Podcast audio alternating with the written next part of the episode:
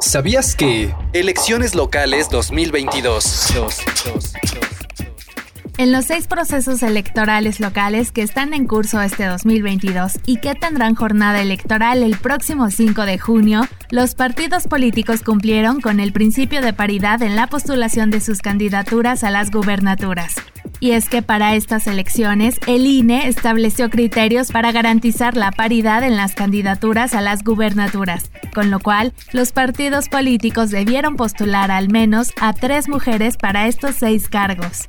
Como resultado, en Durango compiten por la gubernatura dos mujeres, en Hidalgo una mujer, en Oaxaca dos mujeres, en Quintana Roo tres mujeres, mientras que en Tamaulipas no compiten mujeres y en Aguascalientes las cinco candidaturas en la contienda son ocupadas por mujeres, lo que da un total de 13 candidatas y 12 candidatos.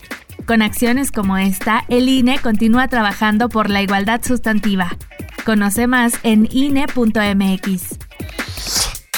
¿Sabías que? Elecciones locales 2022.